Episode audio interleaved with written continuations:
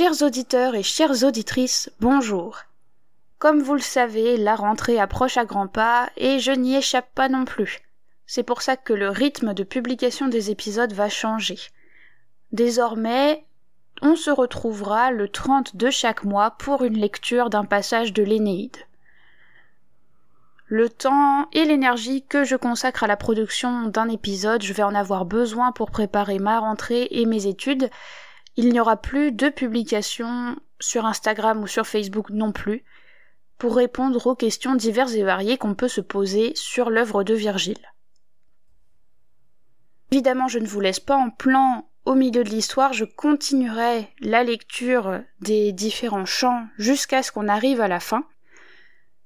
Pour les étudiants, petit message qui vous est adressé, si vous étudiez l'Énéide sur le plan littéraire simplement, vous pouvez vous contenter de ma lecture de la traduction d'André Belsor.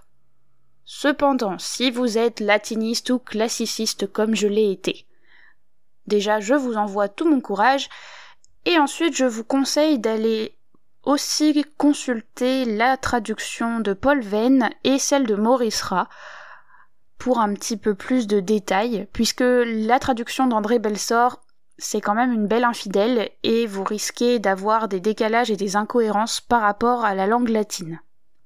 Évidemment, je reste disponible si vous avez des questions à me poser, que ce soit par mail, sur la page Facebook ou la page Instagram, je reste joignable, et je serai très heureuse de vous lire et de répondre à vos questions sur l'Énéide. En attendant, on se retrouve le 30 septembre pour commencer la lecture du chant 5.